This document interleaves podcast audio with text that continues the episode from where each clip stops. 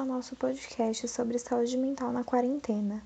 No episódio de hoje contaremos com a presença de Isabela e Júlia para o debate e para complementar, entrevistamos uma psicóloga e a aluna Melina.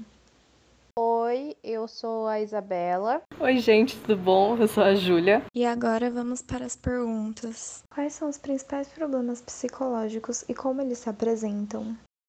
Um dos maiores problemas é a ansiedade. Quanto mais você tenta sair dela, mais profundo ela te puxa. Quando alguém está com níveis elevados de ansiedade, é comum que a pessoa tende a usar alguma estratégia para reduzi-la. O problema é que esses comportamentos aliviam apenas temporariamente e podem até mesmo piorar com o passar do tempo, ou seja, é melhor aceitar a ansiedade. Bom, no meu ver, os problemas maiores são a angústia, a tristeza e a depressão. Quando você tem esses sintomas, não há nada que a gente possa fazer que levante o nosso ânimo. A gente só quer ficar deitado na cama, sem fazer nada de produtivo no dia, o que agrava mais a nossa mente. A tristeza é normal nessa situação, mas quando você não consegue trabalhar, você deixa de fazer coisas que tinha prazer de fazer, ou de deixar de se cuidar, são indícios de que é uma coisa mais grave. E é necessário que a gente procure uma ajuda profissional. Todos estamos ligados às notícias que lemos na internet e vemos no WhatsApp. A tecnologia pode nos prejudicar quando não sabemos lidar com ela, mas como ela pode nos ajudar? É importante que a tecnologia durante esse período seja usada para manter nossa saúde mental através do contato com as pessoas que amamos e conversamos diariamente. Assim, meios como Skype e WhatsApp são essenciais nos dias de hoje. Esse ano mesmo de 2020, um aplicativo que ficou bem popular entre os jovens é o TikTok onde os usuários fazem vídeos engraçados de dança, mostram suas artes e ajudam um ao outro com a autoestima. Esse sim pode ser um aplicativo muito bom para aqueles que estão lidando com a depressão e com muito estresse. Visto tudo isso, como as pessoas ao redor podem ajudar quem está sofrendo com esses problemas? Caso o jovem perceba o surgimento de pensamentos negativos, procurar ajuda com a família e de profissionais é o ideal. Ele precisa entender que ele não está passando por isso sozinho. Os pais devem ajudar os filhos a manter a rotina e os hábitos. Eles não podem minimizar o sofrimento do filho. É necessário ser compreensível e mostrar que está ali para ajudar. A escola é super importante para o psicológico dos seus alunos, pois é uma rede de comunicação e afeto. Agora que ela se transformou no ensino à distância, fazendo com que os jovens desenvolvam ansiedade e estresse, a escola deve ajudar seus alunos a desenvolver habilidades emocionais que vão reduzir esses problemas. Já que a Júlia citou problemas como tristeza e depressão, como podemos diferenciá-los? A tristeza é um sentimento natural diante de algum acontecimento doloroso ou estressante e normalmente tem uma duração menor e não afeta a produtividade. Já a depressão pode durar meses ou anos se não tiver um tratamento. A depressão é um quadro clínico caracterizado por um conjunto de sintomas, sendo que além da tristeza profunda, também se apresentam outros sinais, como o humor deprimido, a perda de prazer por atividades prazerosas, alteração no sono, na alimentação, na líbido, falta de energia, dificuldade de concentração e os pensamentos suicidas. Vocês já ouviram relatos de jovens ou de organizações que estão lidando com isso? E o que eles disseram? Vasculhando na internet, eu li o relato de algumas garotas. Uma delas disse que sua ansiedade aumentou tanto que agora ela tem dificuldade de respirar e pensar direito. É como uma sensação de confusão. Outra disse que começou a escrever um diário, onde ela escrevia as coisas boas que a vida lhe proporcionava. Isso fez com que ela tivesse mais positividade. Eu li pesquisas sobre o Instituto Young Mind que mostrou que a pandemia está tendo um efeito muito negativo na saúde mental dos jovens. Essa pesquisa dizia que aumentaram os problemas para dormir, ataques de pânico e desejos de automutilação. Outra organização é a Shout, um serviço de mensagens de celular 24 horas por dia para pessoas em crise. Eles tiveram um aumento constante do número de pessoas procurando o serviço, chegando a mais de mil conversas por dia e 60% envolvem questões ligadas à ansiedade. Agora vamos à entrevista com a aluna Melina. Esse período remoto está cobrando muito mais atividades do que no presencial. Esse excesso de tarefas está te prejudicando mentalmente em algum ponto? Oi, Giovana, tudo bem? Sim, nossa, esse período tá mandando muito mais atividades do que seria no presencial, e isso prejudica muito mentalmente, porque dentro de casa é muito diferente do que na escola, porque tem muito, muitas distrações, muitas outras coisas que você tem que fazer, ajudar nos, nas tarefas domésticas. Eu, por exemplo, tenho que ajudar minha mãe no trabalho dela, porque ela não sabe ainda muito bem mexer nessas coisas de tecnologia e acaba acumulando muito mais coisas. Na escola, onde eu estudava só no período escolar, agora eu estudo o dia inteiro. Eu preciso fazer as coisas o dia inteiro e mesmo assim não dá tempo porque fica muita coisa acumulada e às vezes eu acabo me culpando e não tenho tempo para estudar para o vestibular, por exemplo. Porque é muita coisa, é como se eles quisessem compensar o fato da gente não estar tá presencialmente, sabe? E é muito triste isso, acaba as pessoas não têm estrutura para ficar em casa. E, então, sim, isso acaba prejudicando mentalmente. E eu acho que não só a minha, várias pessoas. Você tem uma rotina? Isso te ajuda ou só piora a situação? Eu sou uma pessoa muito determinada. Eu sempre. Eu sempre quis ter uma rotina, eu quero ter uma rotina, mas eu acabo não conseguindo. Eu é muito difícil para mim ter uma rotina. Então, eu tenho mais ou menos uma rotina, vamos dizer. Eu sempre acordo quando tem aula, é, acabo fazendo as lições que tem para o próximo dia. Não só de vez em quando que eu consigo ser uma pessoa que faz tudo antes, porque eu acabo deixando tudo para só para data final. E isso acaba me prejudicando. Eu gostaria muito de ter uma rotina, porque eu acho que isso ajudaria demais no meu dia a dia. Nossa debatedora mais cedo citou o aplicativo TikTok.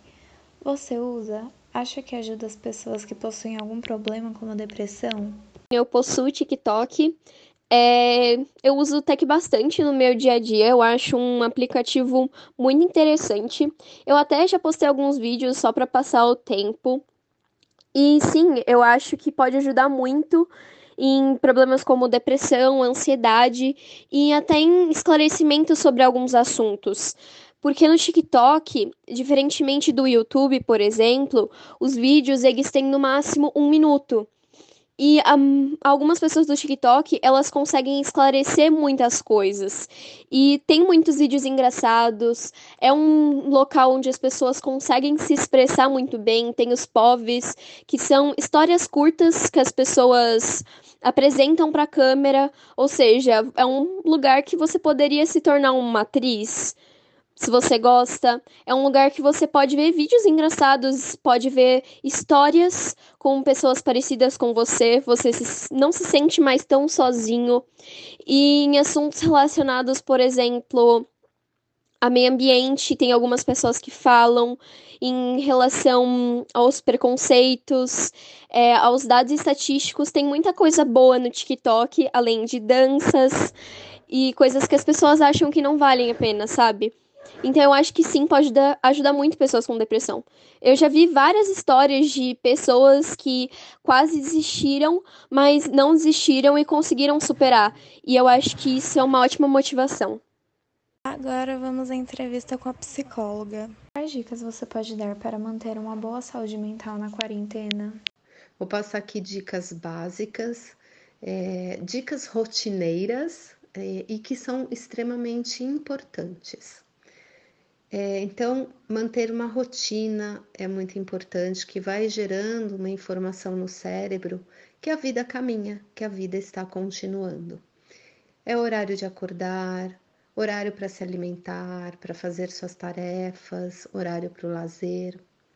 Exercício físico é muito importante, ele libera uh, hormônio do prazer e que vai, vai, te leva a ter mais disposição é, contato social, Então agora a gente está impedido de estar perto das pessoas, mas a gente não está impedido de estar com as pessoas via online, né? É, então a gente pode de repente criar eventos com amigos, com família, sabe? Ah, vamos fazer uma hamburgada em alguma noite e aí cada um prepara seu hambúrguer, vocês vão né, é, brindar, vão conversar sobre algum tema, de repente assistir algum vídeo, enfim, né? Ter esses encontros. A meditação, ela também é muito boa para é, abrandar a ansiedade, né, a agitação que às vezes a gente se pega, ajuda bastante. Exercício de respiração, oxigena as células do corpo, faz com que a gente se acalme. Então, são coisas básicas e que a gente pode estar tá fazendo, a gente pode fazer uso em qualquer momento e onde a gente estiver. Quais são os principais sinais de desenvolvimento de depressão e ansiedade? Então, muitos são os gatilhos que podem desencadear uma depressão, tá? Na depressão há uma prevalência é, de uma tristeza e uma apatia quase paralisantes. Ela é muito marcada pelo desânimo, a pessoa ela não tem às vezes força para exercer suas atividades cotidianas, né? Ela, ela tem mesmo um, uma paralisia na, no, na sua função onde ela quer ficar deitada, ela não quer o contato físico, né? Ela pode trazer pensamentos é, de não querer mais viver. É, fatores genéticos eles podem também aumentar essa predisposição depressiva, ou manifestações físicas né? podem também trazer é, um, um mal-estar, o estresse, é, desequilíbrios metabólicos, hormonal.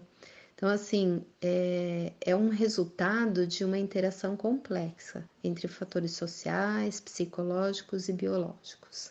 Tá? A ansiedade, ela é, já, já tem uma característica mais voltada para um medo constante, um medo que sufoca, algo que normalmente não causaria esta resposta emocional é, algo que foge do controle, é, pensamentos que são recorrentes e que a gente vê que a gente não consegue é, tirar de dentro da gente, preocupações, tensões, medos exagerados, não conseguir relaxar. Às vezes é uma sensação contínua que algo vai acontecer e a pessoa não sabe muito bem o que é. Né? É, veja, a gente pode ter é, uma, um problema, às vezes um transtorno ansioso depressivo ao mesmo tempo, tá? E também a depressão e a ansiedade, episódios de depressão e ansiedade, eles aparecem às vezes na nossa vida cotidiana, né? Muitas vezes um dia que eu acordei mais apática, eu tô meio sem vontade de fazer as coisas, tô com alguma tristeza, muito profunda, às vezes alguma coisa que aconteceu que me gera, né, essas, esses sentimentos mais depressivos, tá? Mesma coisa ansiedade. Muitas vezes, né, eu acordo, é muitas vezes à noite, né, essa coisa, essa dificuldade de dormir também é, são sinais, né, de, é, de você é, poder estar ansiosa, né, com alguma coisa na cabeça.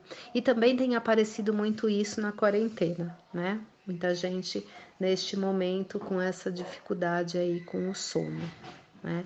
Então, os episódios depressivos, Amanda, é, eles aparecem na vida da gente, né? Porque nós temos uma vida dinâmica, né? Então, isso é normal. Como é que a gente pode até dar, avaliar quando está dentro da normalidade ou quando não. Né? Se você tem é, um sintoma que está constante em você, cotidianamente, por pelo menos 15 dias, aí sim é um momento de você ir procurar ajuda, porque pode ser que você esteja desencadeando né, um processo ansioso, é, um processo depressivo, onde precisa ser assistido. Se você vê que você teve né, um episódio depressivo, uma tristeza muito grande, uma apatia ou uma agitação, né, um coração acelerado, tá? É, com sudorese, porque também alguma coisa aconteceu no seu dia e isso está dentro da normalidade, porque vivemos isso também, né?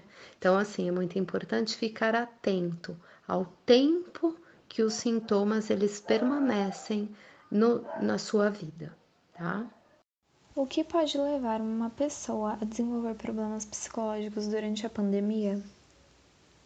Bom, são muitos os fatores é, e, e, muitos fatores acontecem é, de formas é, distintas em cada uma, em cada um.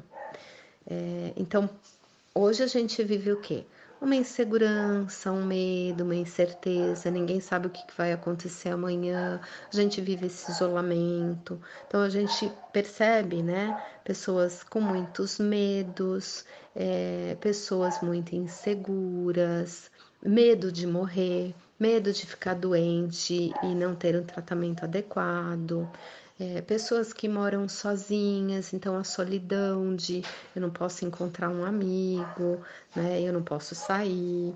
É, às vezes o estar em contato com a família, né? Eu não tenho esse costume de estar muito junto, de estar muito perto, isso também está atrapalhando, né? A saudade, saudade dos amigos, de familiares, da vida normal que, que tínhamos.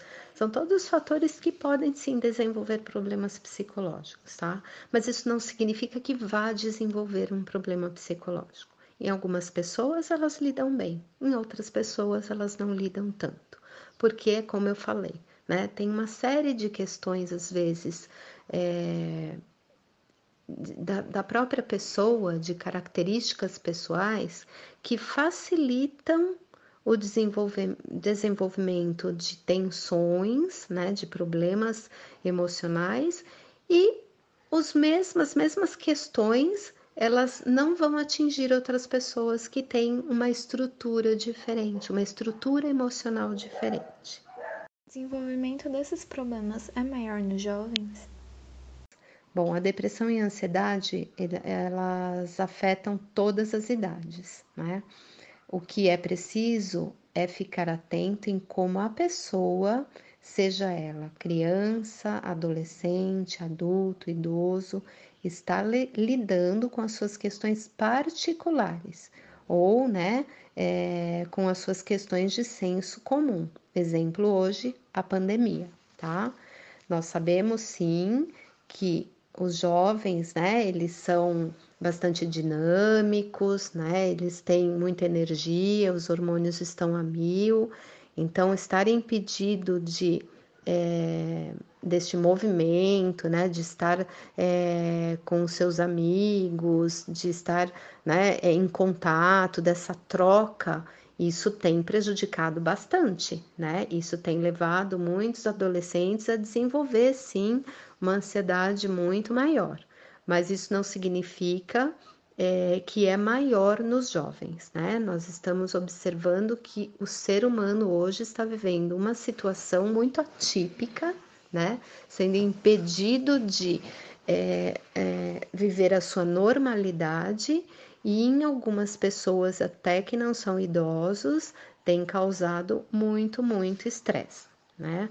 Muito pânico, muita ansiedade e muitas pessoas estão desencadeando sim esses transtornos ansiosos depressivos ou quadros só depressivos, né?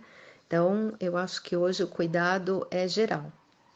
O que os pais podem fazer para ajudar esses jovens caso sejam diagnosticados com esses problemas? Bom, é muito importante saber reconhecer o transtorno sem julgar e sem preconceito e estar perto para dar suporte. Não é? Então, que esteja perto para saber ouvir, para saber entender o que, que aquele filho precisa naquele momento, né? para saber buscar ajuda.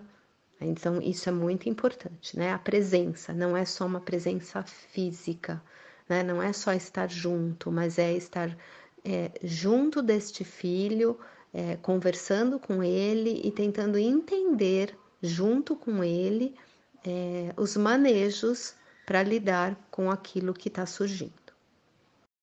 Então, para concluirmos, qual a melhor maneira para manter a saúde mental durante o período da quarentena? Com as escolas fechadas, sem festas e o isolamento em casa, os adolescentes não fazem mais encontros cara a cara, não praticam esportes, que são atividades que desenvolvem o ser humano e a saúde mental dele. A causa da ansiedade que sofrem pode ser resultado de excesso de informações sobre a pandemia, pois ficam vendo noticiários ou navegando na internet, apenas vendo notícias ruins e não relaxam. Assim, é mais recomendável que procurem informações de fontes confiáveis, como nos sites da ONU e da Unicef. E também para manter a saúde mental em dia, é preciso organizar uma rotina, tipo fazer planejamentos das atividades que você fará no dia. É uma forma saudável de exercitar o corpo e a mente e ainda cumprir suas tarefas. Assim, para os mais jovens, a melhor atividade é se concentrar nos estudos e manter o contato com os amigos. E claro, um pouco de lazer, como ver um filme, por exemplo. Você pode descobrir que em meio a essas atividades você tem algum talento inexplorado, como desenhar ou escrever poemas, tocar instrumentos e muitas outras coisas. E fazendo isso é uma forma de mudar sua vida.